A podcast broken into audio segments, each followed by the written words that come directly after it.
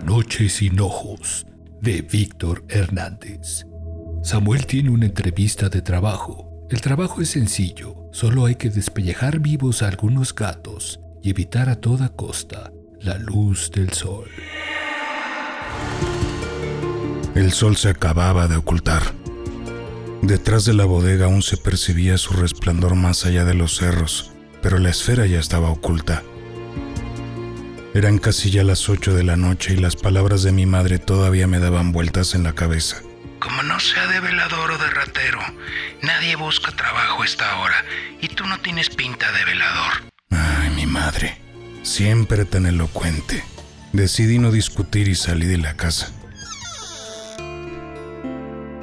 La dejé ahí, sola, con sus telenovelas y el recuerdo de mi padre. La verdad es que mi madre tenía razón. A mí mismo me había costado trabajo creerle a Raúl lo del empleo fácil, principalmente dadas las circunstancias de nuestro encuentro. 11.30 de la noche. Bar El Coliseo. Cinco y media cervezas en mi cuerpo. Hasta ahora. Y el viejo Raúl, a quien no veía desde la secundaria, seis años atrás, entrando al bar como un fantasma para decirme, después de los obligados recuerdos estudiantiles y las breves semblanzas de lo que había sido de nosotros los últimos seis años, que me podía conseguir empleo en donde él laboraba. La idea no era del todo mala, aunque, ahora que lo pienso, no existía ninguna idea. Raúl no quiso darme detalles de lo que había que hacer y se limitó a mencionarme lo bien que le pagaban. También dijo que había un solo turno, de noche. Sin dejar de enfatizar en todo momento la cuantiosa paga que recibía por hacer, según él, casi nada. A veces hasta me siento mal de cobrar tanto por hacer tan poco. Palabras textuales. Sí, sí, Raúl. Ya entendí. Te va muy bien. Luego de nueve cervezas y dos Jack Daniels con Coca-Cola, Raúl se despidió y prometió hablarme al día siguiente para darme más detalles del empleo y la hora de la cita. Ahorita estoy trabajando, agregó, antes de desaparecer por la misma puerta por la que entró.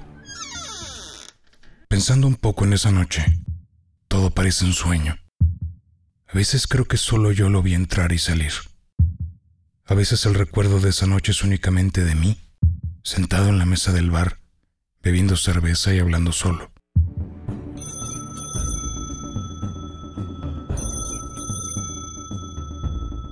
El teléfono sonó al cuarto para las nueve de la noche.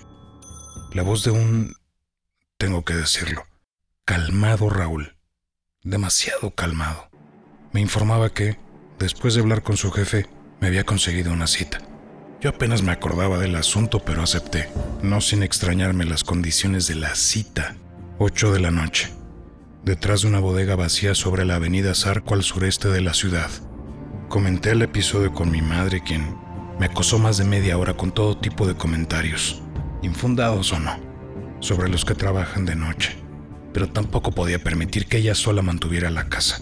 Desde la muerte de papá, diez años atrás, me prometí a mí mismo ayudarla y ahora, aprovechando mi baja temporal de la universidad, era momento de demostrárselo. Mis hábitos se adaptarían al cambio y mi salud soportaría. Era posible, estaba seguro.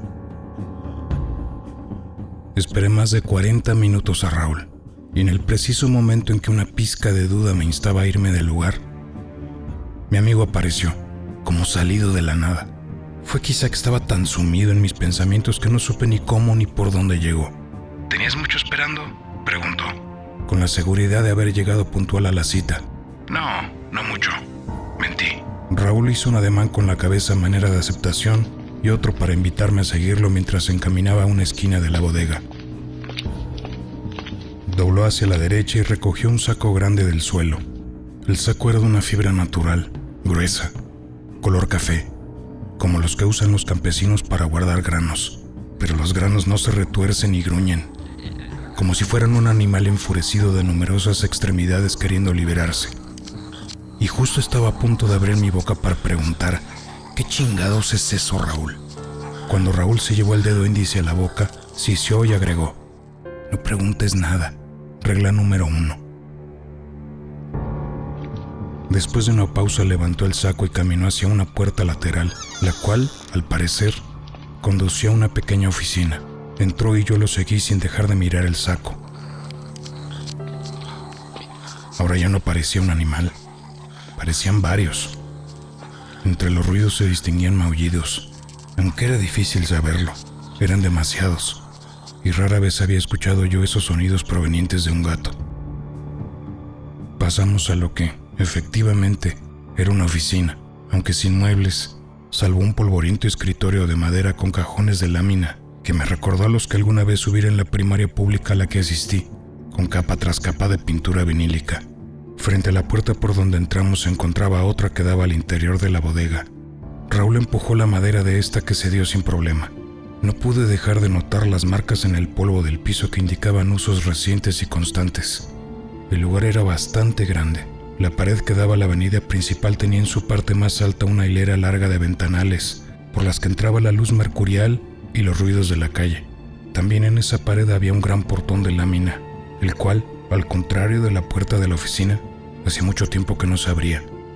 A nuestra derecha, frente al portón, la pared también tenía ventanas, aunque no tan altas como las otras, y curiosamente estaban pintadas de negro, por lo que la luz del sol, que para estas alturas era solo un recuerdo, se filtraría al día siguiente por los agujeros que pequeñas piedras aquí y allá habían hecho.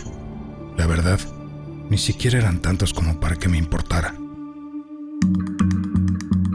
Raúl caminó hacia el centro de la bodega, arrastrando el saco, dejando un rastro en el polvo acumulado y ocasionando que sus ocupantes ahora se retorcieran y gruñeran más y con más fuerza que antes. Yo me quedé en el umbral, mirándolo. Un tenue rayo de luz del alumbrado público que penetraba por una de las ventanas, a mi izquierda, hacía visible solo la mitad superior del cuerpo de Raúl. El saco quedaba oculto por la noche. No me moví. Decidí esperar a que él me llamara. Para ese entonces el motivo de mi presencia en aquel lugar estaba casi olvidado. Lo inusual y extrañamente ritual de aquel encuentro me habían absorbido por completo. Al no sentir que corría peligro decidí quedarme y satisfacer mi creciente curiosidad.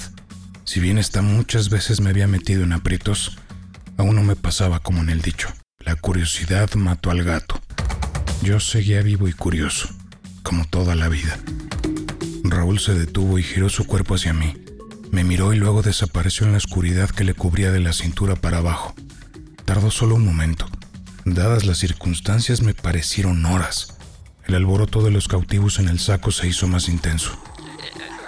Resaltaba uno en especial, que maullaba e intentaba aferrarse al brazo izquierdo de mi amigo, que lo sostenía en alto, alejándolo de su cuerpo mientras con su mano derecha buscaba algo en el bolsillo del pantalón. Ven, dijo, y yo lentamente me acerqué. Amarra el saco, continuó.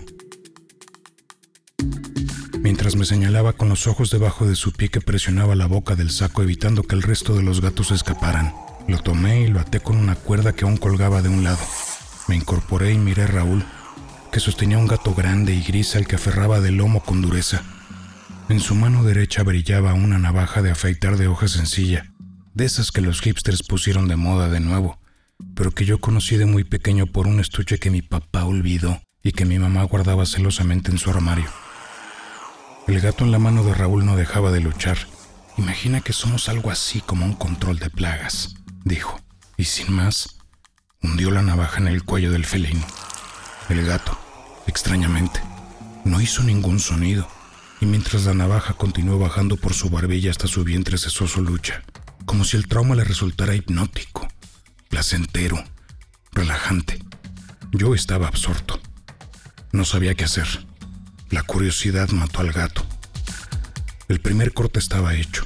El animal, lacio y aparentemente sin vida, pendía de la mano de Raúl, que lo giró y lo puso panza arriba. Con la navaja no tan llena de sangre como uno podría esperar.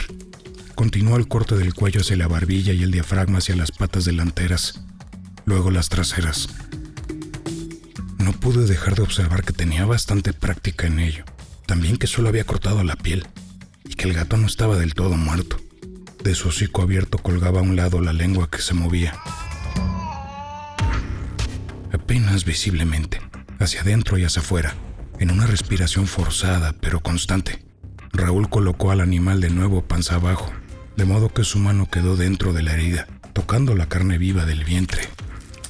La sensación es parecida a tomar un globo relleno de agua tibia que ha sido cubierto con algún tipo de mermelada pegajosa y ácida, algo que averiguaría yo un poco más tarde. Raúl soltó la navaja. Con el índice y el pulgar de la mano derecha, tomó el borde de la piel de la barbilla del gato y en un movimiento, casi como parpadeo, tiró de la piel retirando la mayor parte de esta del cuerpo ensangrentado del felino. El animal cobró nueva vida con el trauma. Raúl le dejó caer al suelo donde maullaba y se retorcía sin poder ponerse en cuatro patas y huir. Desde donde yo estaba solo era una mezcla de músculos con sangre y polvo. La curiosidad mató al gato. No, a este no lo ha matado todavía. Solo lo ha dejado sin piel. Raúl me miró. No sé qué cara tendría yo. Debo decir que no estaba asustado. No mucho, al menos. Extrañado, más bien. Observa y aprende, dijo. Las preguntas más tarde. El proceso continuó por un par de horas. Uno a uno sacábamos los gatos del saco. Raúl los preparaba, según sus propias palabras. Algunos no dejaban de pelear desde el momento de salir del costal hasta que caían en la pila que ya se había formado. Otros pasaban todo el proceso en calma. Hasta podría decirse que con cierta resignación. Los íbamos amontonando todos a nuestros pies, uno sobre otro, en el lugar donde cayó el primero que para ese entonces ya debería estar muerto, según yo porque a estas alturas todos eran iguales, carne viva y sangre seca con polvo, solo unos restos de pelo en algunos de ellos, algunos más en la cabeza, otros en la cola y las patas, pero ya de ningún color definido, solo sangre seca, gritos y carne. El último cayó a un lado del montón. Ocho, tal vez nueve. El trabajo estaba terminado. ¿Y ahora qué? pensé, y a punto estaba de abrir mi bocota cuando llegó él. Al igual que mi amigo, salió de la nada. El incesante alarido de los gatos me había impedido escucharlo llegar. Sí, debió haber sido eso. Todo listo, señor, dijo Raúl, con excesivo respeto. Noté. Él no le contestó, ni lo miró, ni a mí me miró. Yo no podía dejar de verlo. Alto, más alto que yo. Un metro noventa, pensé. Delgado, pero no demasiado. Pantalón y camisa negros. Cabello negro, ondulado. Su cara como la de toda la gente, como la de nadie. Sus ojos, oscuros. ¿O era que no tenía ojos? No sé. Se aproximó al montón de gatos en el suelo al momento que Raúl retrocedía. Dobló las rodillas y extendió sus manos sobre los gatos, sin tocarlos. Los maullidos y el movimiento cesaron. Él inclinó su cabeza y murmuró algo ininteligible, dada la distancia a la que me encontraba. Súbitamente, el montón recobró el movimiento. Uno a uno, pedazos de carne viva y polvo en cuatro patas corrieron hacia las ventanas a mi derecha. Algunos escaparon por los agujeros ya existentes, otros crearon nuevos, pero en menos tiempo del que yo pudiera asimilar lo que estaba pasando, todos ya se habían ido, dejando atrás sus pieles, al parecer, sin importarles. Yo continuaba ahí parado, atónito, como quien observa embelesado un truco de magia. Aún más lleno de preguntas que al principio, él se incorporó, sonriendo. Se detuvo frente a mí, sus ojos. No dejaba de sonreír. Así que tú eres el nuevo, dijo, y su voz retumbó en la hora quietud de la bodega. Su voz, como la de toda la gente, como la de nadie, se acercó más a mí, sus ojos, sonriendo Maldita sea mis piernas, pensé. ¿Qué les pasa? Bienvenido, dijo, a escasos dos pasos. Extendió su brazo derecho y me rodeó el cuello mientras inclinaba su cabeza hacia mi derecha. Pude sentir su aliento junto a mi cara y por fin vi sus ojos. No había tales. No me moví. Ni siquiera levanté los brazos. Era como un sueño. Solo el dolor no fue como un sueño. El dolor en el cuello, su pecho pegado al mío. La curiosidad mató al gato. Un hilo tibio de sangre bajándome por la espalda, el sonido de su garganta al tragar, su respiración helada en mi nuca, la fuerza de sus brazos sosteniéndome. Me di el tiempo de pensar si estaría viendo mi nuca. ¿Cómo se vería el lunar saltado que tenía ahí? No te lo quites, había dicho mi mamá en una ocasión. Tu papá tenía uno igual. ¡Qué chingados! A papá no le interesó tener hijo. ¿Por qué demonios a mí tendría que interesarme tener su puto lunar? algo que pude haber dicho pero no lo hice. ¿Estaría él viendo ese lunar? ¿O tendría los párpados cerrados, escondiendo sus no ojos? Mis párpados se cerraron en la oscuridad que se tragó a la bodega y también a mí me tragó. Ahora sí, pensé, la curiosidad.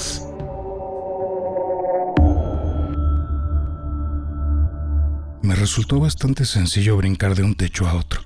La distancia de orilla a orilla no era mucha. Un angosto callejón, pensé. No miré hacia abajo mientras saltaba. Caminé por el techo y rodeé un tinaco. Tenía hambre. Algo, no sé qué, me hacía pensar que ahí encontraría comida. A mi derecha, una puerta entreabierta me indicaba la entrada del edificio, pero la ignoré. Frente a mí se encontraba algo que llamó mucho más mi atención. Un palomar. El alboroto de las palomas al sentir mi presencia fue grande. La distancia desde el tinaco hasta el palomar no era corta, pero la libré en poco tiempo ya que ahora corría en cuatro patas. Puse mi pata derecha sobre la malla del palomar y lo que vi me horrorizó. En lugar de mis usuales cinco dedos, ahora poseía yo cinco garras peludas. Lo que antes era mi mano se encontraba cubierta de abundante pelo corto de color café. ¿O sería sangre seca? De la muñeca al codo todo era carne viva. Carne. Y mis gritos. Y los aleteos de las palomas. Desperté en la bodega tirado en el polvo, con la cabeza apoyada en un montón de lo que supuse eran las pieles de los gatos. No podía moverme, pero yacía en posición fetal, lo que me permitía ver mis dos manos y mis piernas hasta las rodillas.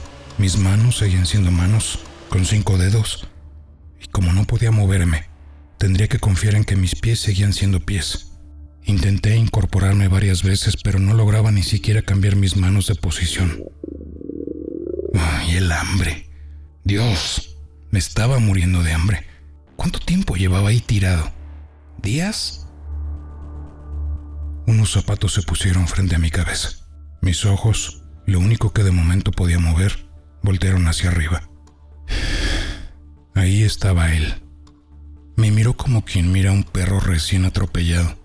Tienes hambre, ¿verdad? dijo, con tono serio. Yo asentí cerrando y abriendo lentamente los párpados. Él sonrió. La blancura de sus dientes brilló con la luz del exterior. Se agachó y levantó con una mano mi cabeza. Sus uñas eran largas. El cliché, pensé. Pero curiosamente, no estaban rotas y amarillas. De hecho, estaban bastante limpias y cuidadas. Intenté no mirar su rostro, pero me fue imposible. Me aterrorizaba mirar de nuevo los agujeros que tenía por ojos. Pero, curiosamente, las cuencas ahora estaban ocupadas por dos ojos oscuros que, si bien podía decirse, no eran del todo malignos. Sin dejar de sonreír puso su otra mano frente a mi cara, los dedos extendidos, como mostrándome que no había nada ahí, en su palma. Cerró la mano en un puño. Fue tanta la fuerza que las uñas perforaron su blanca piel. Antes de abrirla de nuevo la sangre ya le corría hacia la muñeca. Extendió los dedos y me acercó su sangrante mano. Bebe, dijo. Esto calmará el hambre. La sola idea me pareció grotesca. Cerré los ojos, pero el olor metálico de la sangre me invadió. Olía a carne, a muerte, a flores descomponiéndose, al aliento de mi abuela en el estertor, a la lluvia en el pavimento caliente, a la brisa del mar sobre mi cara, a pasto recién cortado, al abrazo de mi madre. Una gota cayó sobre mi labio inferior e instintivamente la lamí. Luego otra, luego otra más hasta que toda su mano se posó sobre mi rostro y yo bebí. Me aferré a aquel olor. Ya no olía a muerte, ya no sabía metal, olía a vida, a cabello recién lavado, a un campo de trigo, a una corriente de agua cristalina sobre piedras pequeñas y redondas. Cada trago me llenaba de fuerzas y de imágenes. Cada trago me recorría hasta los pies y me llenaba la cabeza con recuerdos que no eran míos. No sé cómo explicarlo. Cada trago iba acompañado de imágenes, de instrucciones, de sabiduría. Es increíble todo lo que la sangre puede transmitir. Yo, alguna vez, en mi niñez, probé la sangre, pero solo la mía. ¿Quién no ha lamido sus heridas? Ahora era diferente. El sabor era diferente. Su mano continuaba pegada a mi boca y yo bebía. Conforme la sangre entraba en mi cuerpo, este recobraba vitalidad. Cuando sentí que podía moverme, levanté mis manos y sujeté la suya para impedirle que la separara de mi boca y me privara de ese néctar escarlata que ahora se deslizaba suavemente por mi lengua, por mi garganta. Seda líquida, seda tibia que llegaba hasta mis entrañas. Abrí los ojos. Por entre sus dedos pude verlo su rostro se contraía en diferentes muecas, como si el dolor y el placer fueran una sola cosa. De pronto, sin que yo pudiera evitarlo, retiró su mano y se incorporó. Yo continué ahí, tirado. Algo me hizo cambiar de posición y me puse boca arriba. Extendí mis piernas como para permitirle a la sangre llegar a mis pies. Mi cabeza seguía apoyada en las pieles de los gatos. Me quedé largo rato mirando el techo de la bodega, el cual poco a poco se fue iluminando cegándome con su luz y haciéndome cerrar los ojos. Fue en ese momento que tuve una visión, una misión que él compartía con su sangre. Ya nada podía ser igual después de lo que vi, después de saber lo que supe en ese momento. Ni siquiera yo podría ser el mismo después de eso. Por cierto, mi nombre era Samuel, y digo que era porque ya no soy Samuel. Tal vez nunca fui Samuel. Él, él no tiene nombre, no uno que pueda ser escrito al menos ni siquiera pronunciado. Lo único que pude saber es que hay más como él. En las ciudades más grandes puede haber hasta tres o más. Así lo ha dispuesto el jefe, todo como parte de su plan de contraataque. En un intento de ser más claro, intentaré describir mi visión con conceptos fáciles de relacionar. Palabras como Dios, ángel, demonio.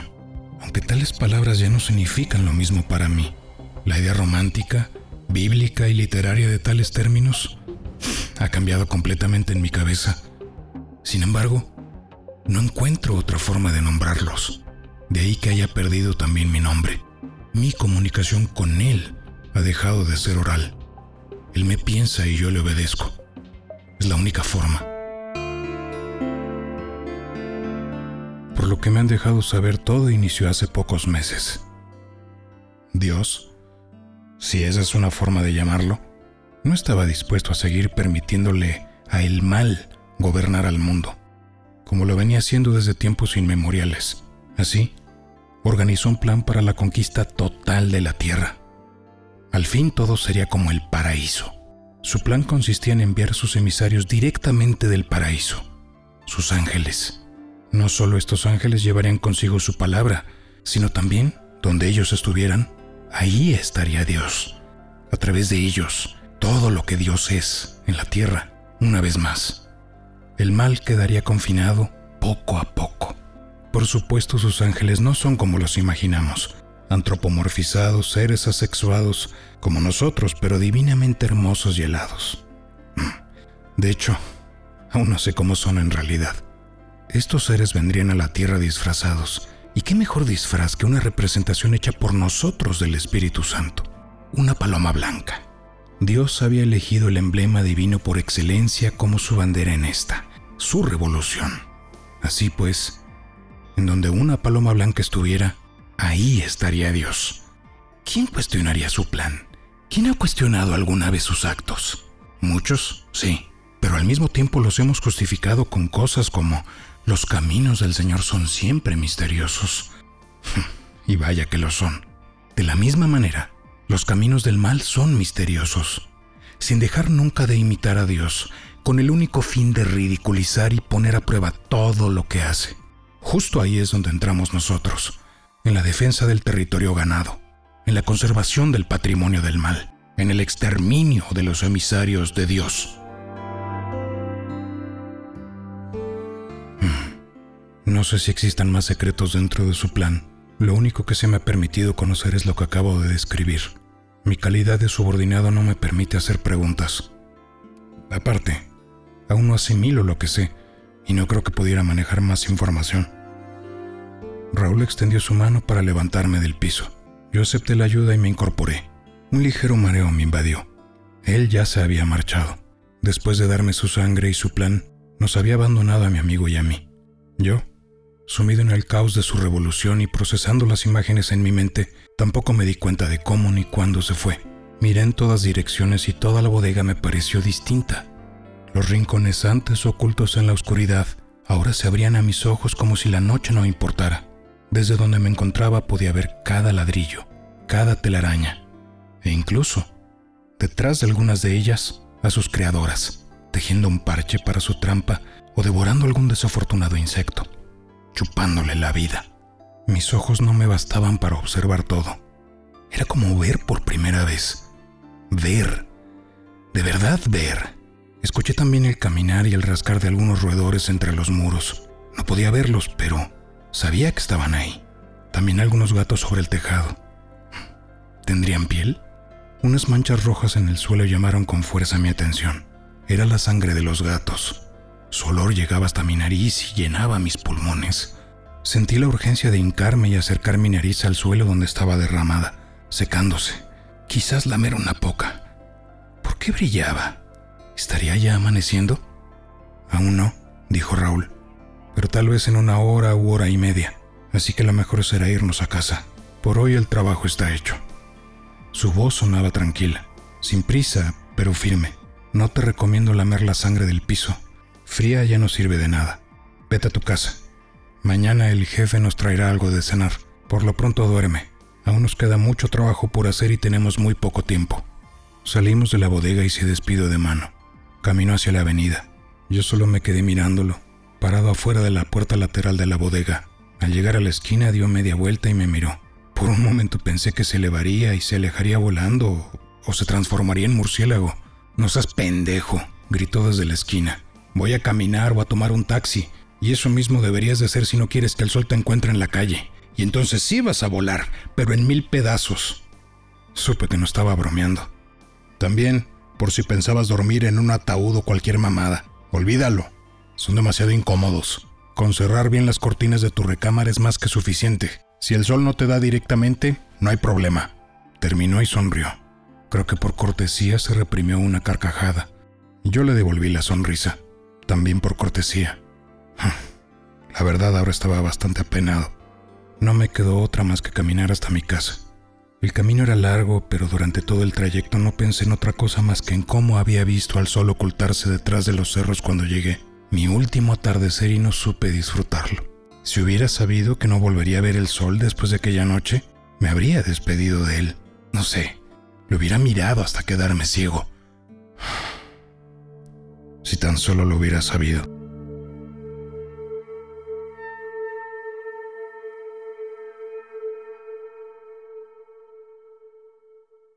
La noche sin ojos.